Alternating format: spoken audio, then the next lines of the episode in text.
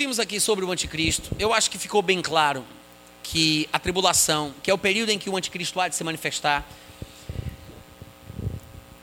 e também o juízo de Deus que vai ser derramado, tudo isso está diretamente associado à nação de Israel. Não faz sentido pensar que a igreja precise passar por isso, porque a igreja, que é formada por judeus e por gentios, são aqueles que estão em Cristo e foram libertos da ira.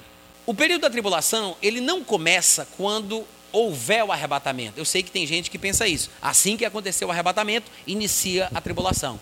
Mas o marco inicial para a tribulação, pelo menos o que me parece mais bíblico, é o texto de Daniel, lá no capítulo 9, quando ele fala que o anticristo fará uma aliança por uma semana com muitos.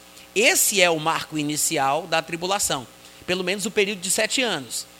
A grande tribulação, algumas pessoas acreditam que é somente a segunda metade desse período de sete anos, que é quando ele se mostra sobremaneira maligno, ele rompe o acordo e ele invade Israel, entra dentro do templo e tudo aquilo que a gente já sabe pelos textos das Escrituras a respeito do que ele fará.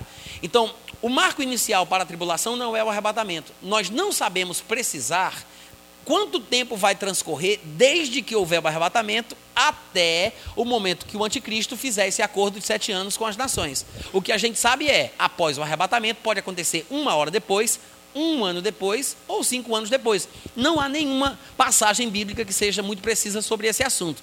O que se fala, e muita gente não entende, é que antes do surgimento do anticristo, a igreja tem que partir muita gente não entende isso. E isso se encontra no Novo Testamento, em 2 Tessalonicenses, capítulo 2. Eu queria que você abrisse comigo lá. Segunda. Vocês já acharam? Então só falta eu, né? 2 Tessalonicenses, capítulo 2. Vamos lá. No versículo 1, Paulo diz assim: Irmãos, no que diz respeito à vinda de nosso Senhor Jesus Cristo e à nossa reunião com Ele, nós vos exortamos a que não vos demovais da vossa mente com facilidade, nem vos perturbeis, quer por espírito, quer por palavra, quer por epístola, como se partisse, como se procedesse de nós, supondo tenha chegado o dia do Senhor. Pausa. Essa expressão, o dia do Senhor, é uma expressão chave nesse texto e se não for corretamente compreendida, vai causar uma grande confusão. Tem muita gente que lê e pensa que o dia do Senhor é a mesma coisa que a vinda de Cristo. Muita gente pensa isso. E exatamente por causa desta compreensão equivocada, as pessoas não entendem o que é que Paulo está tentando transmitir ao coração dos tessalonicenses aqui. O dia do Senhor, gente, é uma expressão veterotestamentária, ou do Velho Testamento. Ela está sendo é, tomada emprestada por Paulo aqui para se referir ao que todo mundo entende a respeito do assunto. Nós, da nova aliança, que lemos mais o Novo Testamento do que o Velho, talvez não saibamos o que é o dia do Senhor. E quando lemos passagens assim, principalmente em textos do Novo Testamento, a gente pensa que se refere à vinda de Jesus Cristo. De fato, está associado à vinda de Cristo, porque na vinda de Cristo é que ele matará o anticristo, que estará tocando terror no mundo, então, a gente tem que fazer essa associação, mas antes do aparecimento da manifestação de Jesus Cristo, para matar o anticristo e estabelecer paz na terra e iniciar o seu reino milenar, haverá um período de muito castigo, de muita punição, onde o próprio anticristo estará invadindo a terra de Israel.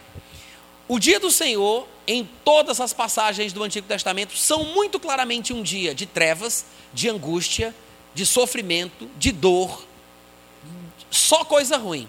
Então, para a gente entender o contexto do que Paulo está dizendo aqui, eu gostaria de ler com vocês apenas algumas passagens do Antigo Testamento, apenas algumas, para que a gente pudesse ter uma noção mais vívida e mais clara do que significa o dia do Senhor. Olha só, vamos fazer o seguinte. Deixa eu citar aqui o primeiro texto que eu quero ler com vocês. Joel capítulo 1, versículo 15. Ele diz: Ah, que dia! Porque o dia do Senhor está perto e vem como assolação do Todo-Poderoso. O dia do Senhor vem como assolação do Todo-Poderoso. Então veja, o dia do Senhor é um dia de assolação da parte de Deus. No versículo 1 do capítulo 2, ele fala mais. Ele diz: Tocai a trombeta em Sião e dai voz de rebate no meu santo monte. Perturbem-se todos os moradores da terra. Por quê? Porque o dia do Senhor vem. Então, o dia do Senhor traz perturbação. Ele diz: Porque o dia do Senhor vem, já está próximo. No versículo 2 ele fala: É dia de escuridade, dia de densas trevas, dia de nuvens, dia de negridão. Todo mundo está entendendo? Lá no versículo 11, ele diz: O Senhor levanta a voz diante do seu exército, porque muitíssimo grande é o seu arraial, porque é poderoso quem executa as suas ordens. Sim, grande é o dia do Senhor e muito terrível. O dia é muito terrível, tá? Lá no versículo 31, ele diz assim: O sol se converterá em trevas, a lua em sangue, antes que venha o grande e terrível dia do Senhor. Noutra passagem, em Amós capítulo 5, versículo 18 a 20, ele vai dizer o seguinte: Amós 5, 18 a 20. Ele diz: Ai de vós que desejais o dia do Senhor. Para que é que vocês estão desejando o dia do Senhor? É um dia de trevas, não é um dia de luz. Versículo 19. É mais ou menos assim: como se um homem fugisse de diante do leão e se encontrasse com ele o urso. Ou como se, entrando em casa para descansar, encostando a mão na parede, fosse mordido por uma cobra. Olha a criatividade de Deus para tentar explicar o que é o dia do Senhor. é como se um homem fosse fugir de um leão e se encontrasse com um urso. É como se o homem entrasse dentro de casa, encostasse a mão na parede e dentro de casa fosse mordido por uma cobra. Versículo 20: Sendo assim, não será, pois, o dia do Senhor trevas e não luz? Não será completa escuridão sem nenhuma claridade. Todo mundo entendeu bem o que é o dia do Senhor? Outra coisa, Isaías capítulo 13, outro texto. Isaías capítulo 13, versículo 9. Ele diz: Eis que vem o dia do Senhor, dia cruel, com ira e ardente furor, para converter a terra em assolação e dela destruir os pecadores. É forte ou não é, gente? Isso é o dia do Senhor, tá? E se nós fôssemos ler o contexto todo, desde o versículo 6 até o versículo 13, você vai ver que é uma coisa atrás da outra, dando uma ideia de destruição, de castigo, de punição. Ele diz assim no versículo 6 de Isaías 13: Uivai, pois está perto o dia do Senhor, vem do Todo-Poderoso como assolação pelo que todos os braços se tornarão frouxos, e o coração de todos os homens se derreterá, assombrar-se-ão e apoderar-se-ão deles dores e ais, e terão contorções como a mulher parturiente, olharão atônitos uns para os outros, o seu rosto se tornará rosto flamejante, ficará vermelho, né?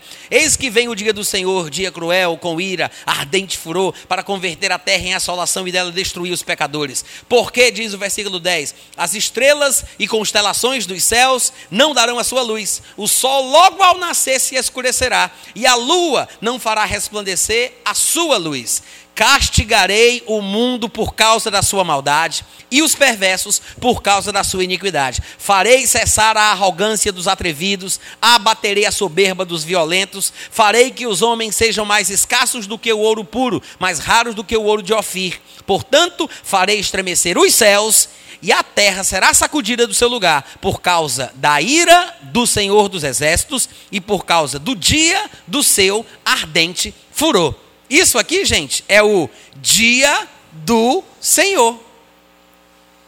Vocês estão pegando a figura? Dá para ter uma noção da coisa? Além disso, Sofonias capítulo 1, versículo 14 e 15 também diz: Está perto o grande dia do Senhor. Está perto e muito se apressa. Atenção, o dia do Senhor é amargo, nele clama até o homem poderoso. Aquele dia é dia de indignação, é dia de angústia, dia de alvoroço, dia de desolação, dia de escuridade, dia de negrume, dia de nuvens e dia de densas trevas. Uh! Esse é o dia do Senhor.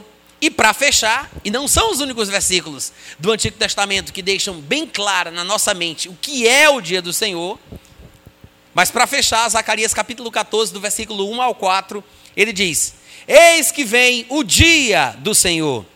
em que os teus despojos se repartirão no meio de ti. Ele está falando sobre Jerusalém aqui.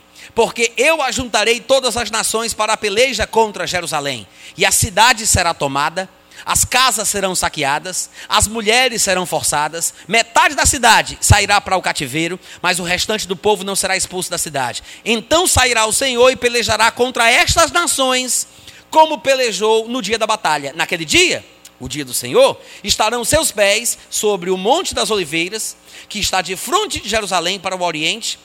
O Monte das Oliveiras será fendido pelo meio, para o oriente e para o ocidente, e haverá um vale muito grande. Metade do monte se apartará para o norte e outra metade para o sul.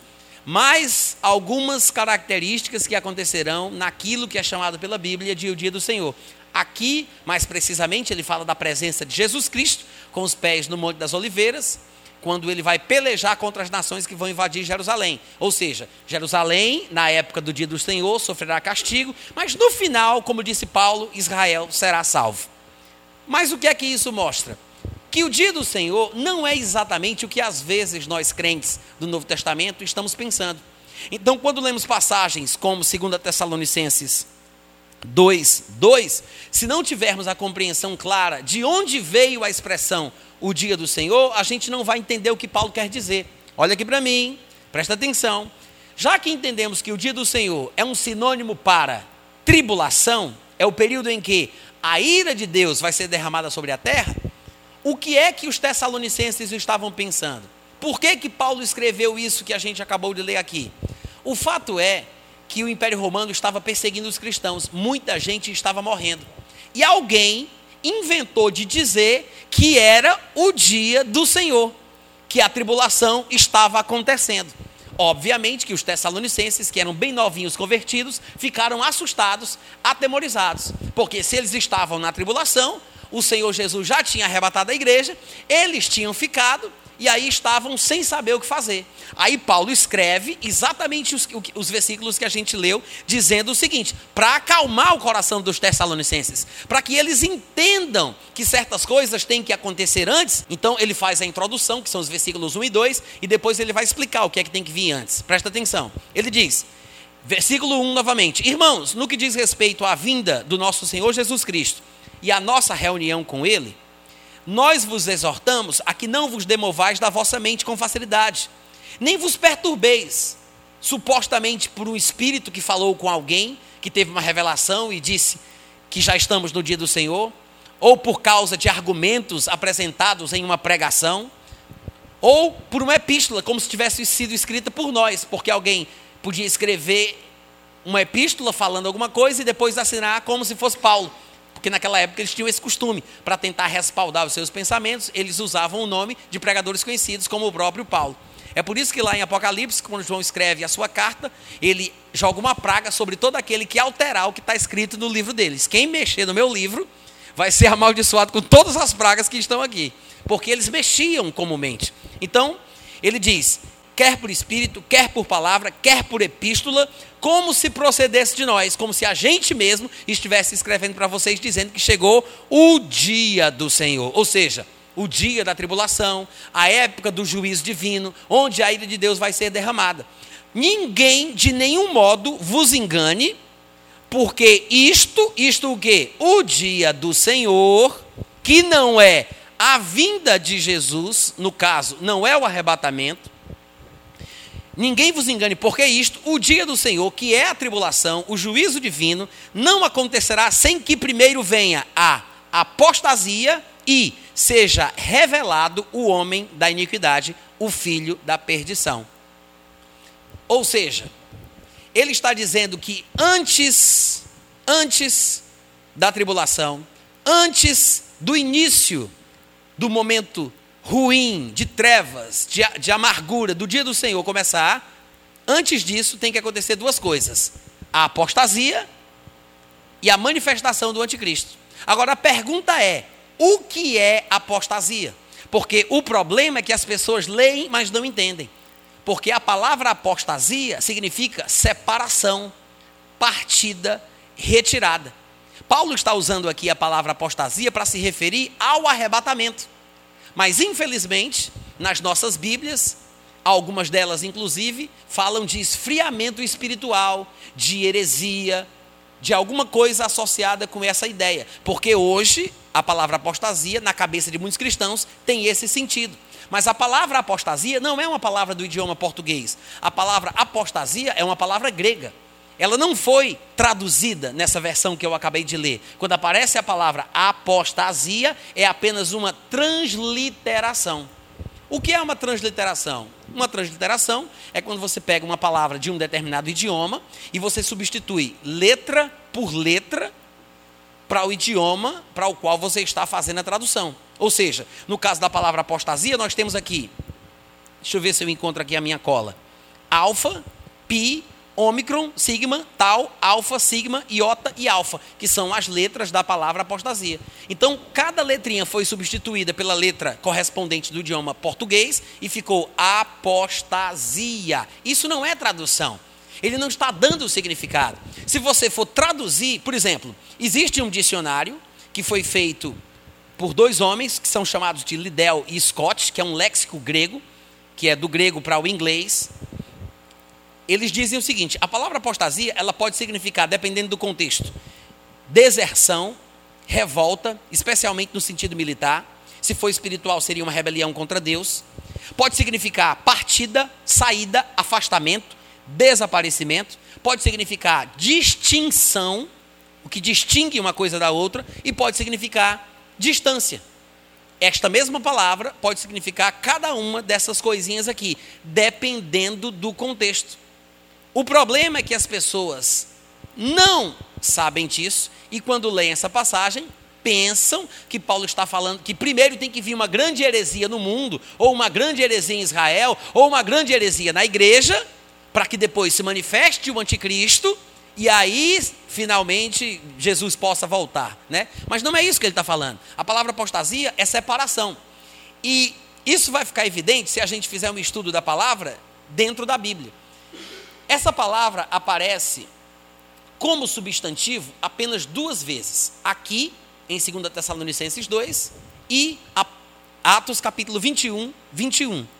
Lá em Atos 21, 21, eu não sei se vocês lembram, é aquela passagem onde Paulo está chegando em Jerusalém e alguns irmãos o abordam dizendo o seguinte: as pessoas daqui, os judeus, foram informados a teu respeito, Paulo, que ensinas a todos os judeus dentre os gentios a apostatarem de Moisés, ou seja, a se afastarem de Moisés, dizendo-lhes que não devem circuncidar os filhos nem andar segundo os costumes da lei.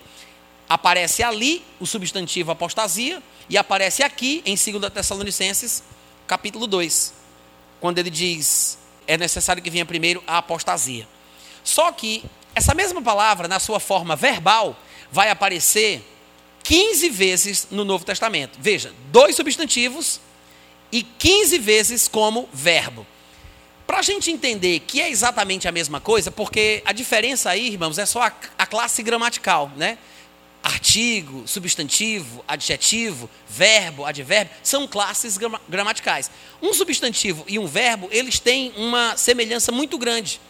Muda a classe gramatical na formação da frase, mas é a mesma coisa. Como, por exemplo, amor, que é o substantivo, e amar, que é o verbo. Qual é a diferença? Depende da construção da frase, mas o significado é o mesmo. Amar e amor significam essencialmente a mesma coisa. Quantos compreendem? Então, da mesma forma, a palavra apostasia como substantivo aparece em 2 Tessalonicenses 2 e Atos 21, 21. E muita gente argumenta dizendo, só aparece nesses dois lugares. E você não pode usar essa palavra como referência em outro lugar da Bíblia, porque não aparece em mais nenhum lugar. Aparece sim como verbo. Não como substantivo, mas aparece como verbo.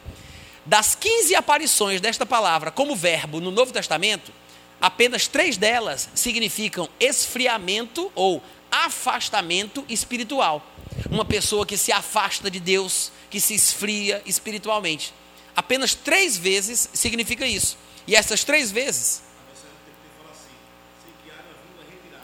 Sim, muito bom. Bem traduzido. Porque a palavra apostasia significa retirada, afastamento, partida, né?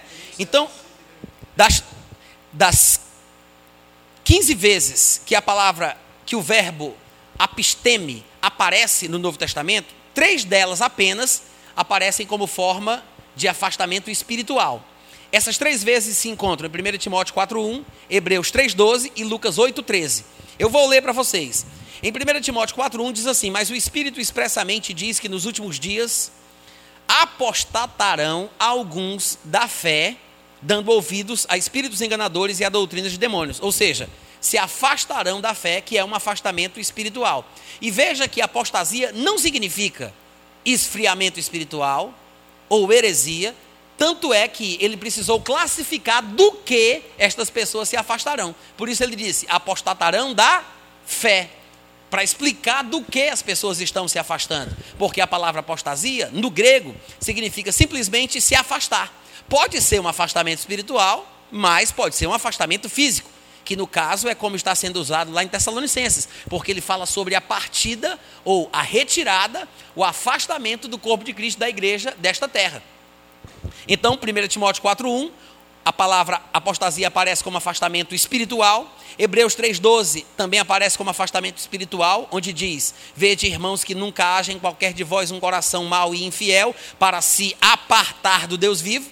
É a palavra apostasia, que foi traduzida assim por se apartar, mas está falando sobre um afastamento espiritual em Lucas 8,13, que diz: E os que estão sobre a pedra, estes são os que, ouvindo a palavra, a recebem com alegria, mas como não têm raiz, apenas creem por algum tempo. E no tempo da tentação se desviam. Essa expressão se desviam é uma tradução da palavra apostasia, que aparece aí, mas aparece no sentido de afastamento espiritual. Pronto. Das 15 vezes em todo o Novo Testamento, apenas três vezes a palavra apostasia, na sua forma verbal, significa afastamento espiritual. Em todas as outras ocasiões, que são 13 vezes, significa afastamento físico.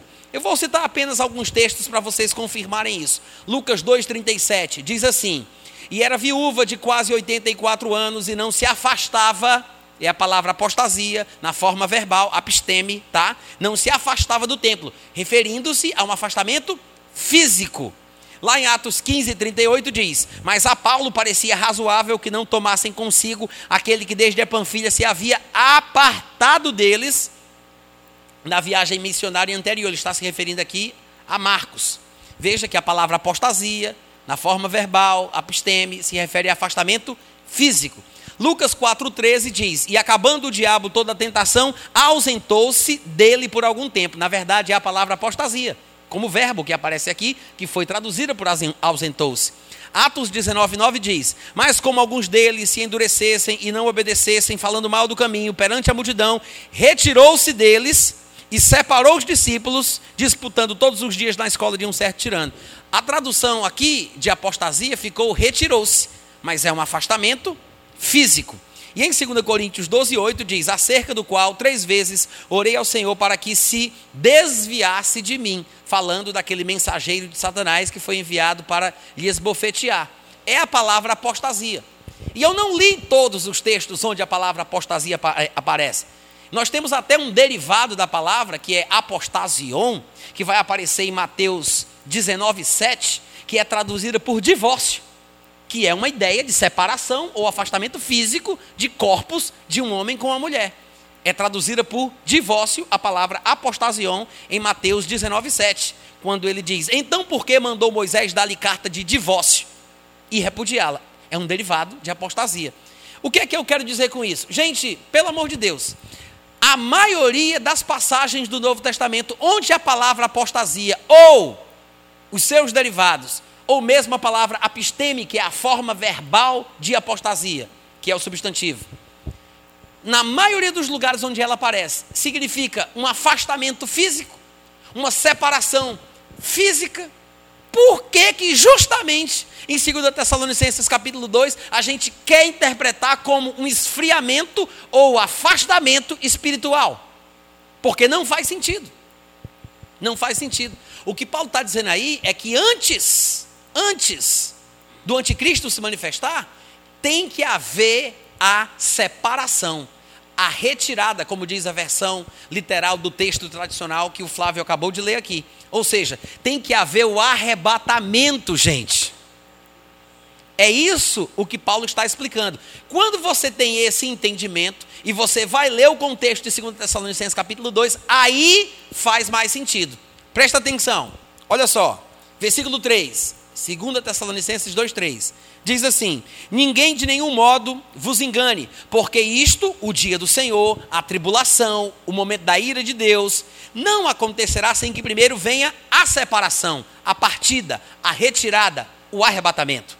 E, depois disso, seja revelado o homem da iniquidade. Ou seja, olha aqui para mim. Antes do arrebatamento, o anticristo não pode, não tem como se revelar. É como se a presença do corpo de Cristo na terra impedisse a manifestação do anticristo. Ele está dizendo que não tem como o anticristo ser revelado sem que haja essa retirada. E ele vai repetir isso em outras palavras nos versículos 6 e nos versículos 7 e 8.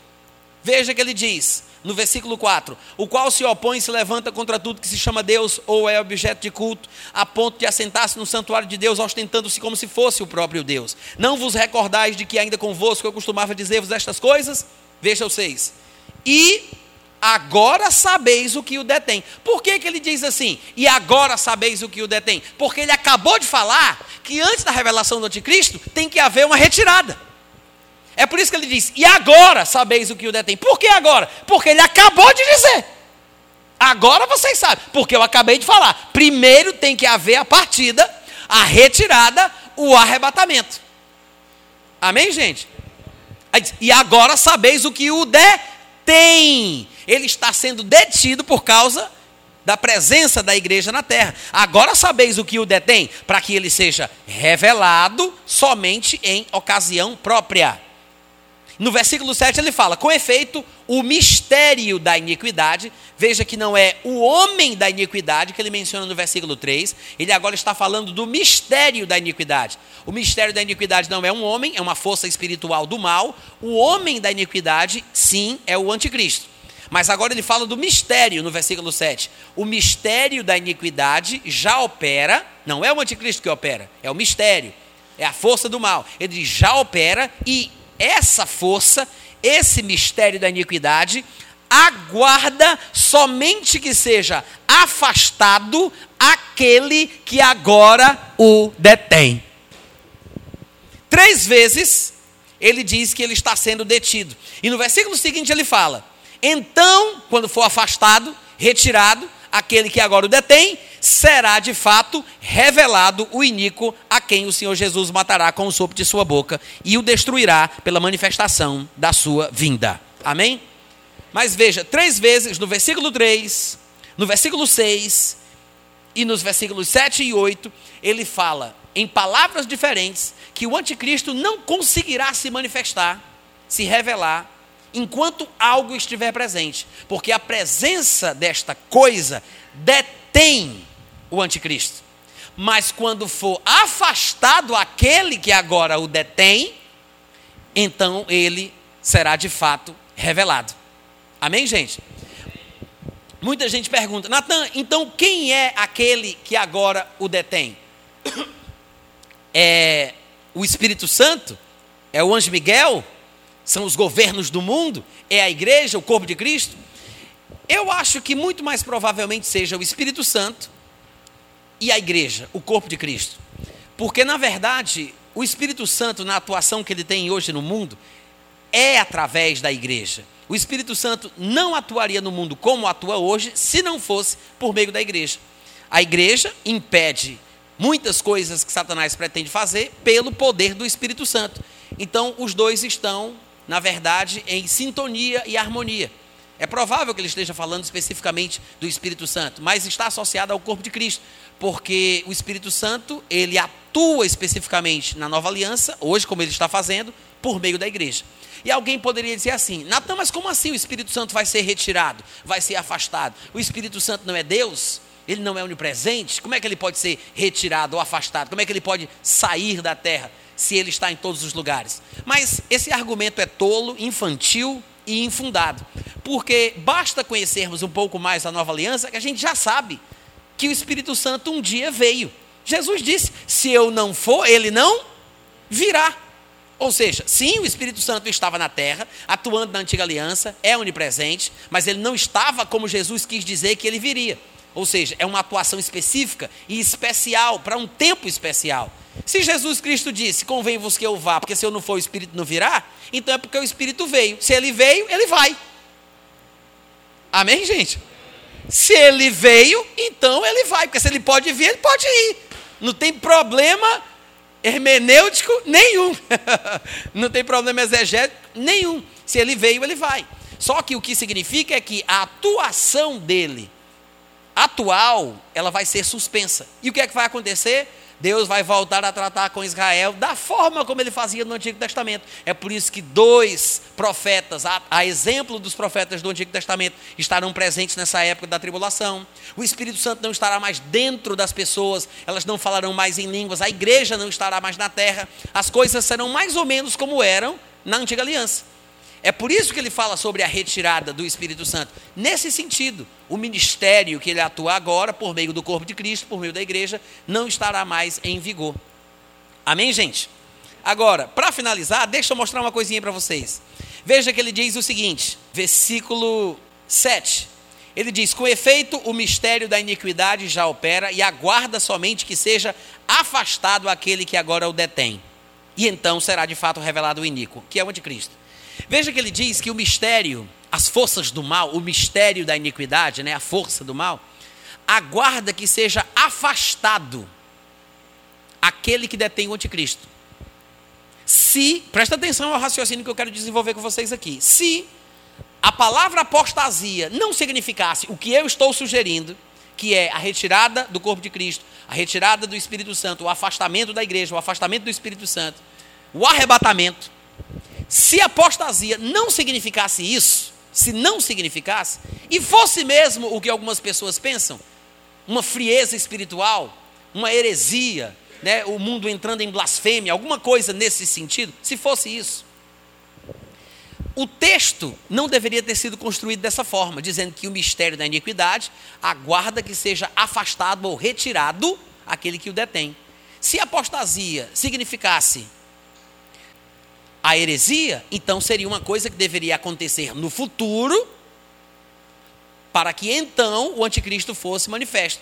Então não seria uma coisa presente que seria afastada, seria uma coisa ausente que deveria chegar. Porque ele estaria falando de uma futura blasfêmia, de uma futura heresia, de uma futura apostasia que daria vazão à manifestação do anticristo. Ou seja, ele não deveria ter dito que o mistério da iniquidade aguarda somente que seja afastado, mas ele deveria esperar que chegasse a apostasia, que se fizesse presente e não que fosse retirado, porque ele está falando aqui de uma coisa que está presente que tem que sair, não de uma coisa que está ausente que tem que chegar. Se a apostasia fosse heresia, ela estaria ausente, mas deveria chegar no tempo do fim a grande apostasia do final dos tempos, para que o anticristo se manifestasse. Então o texto não poderia dizer que deveria ser afastado, deveria chegar. Não é sair, é chegar. Mas está dizendo que a apostasia vai fazer com que o que está presente saia e não chegue. Amém, irmãos? Vocês entenderam?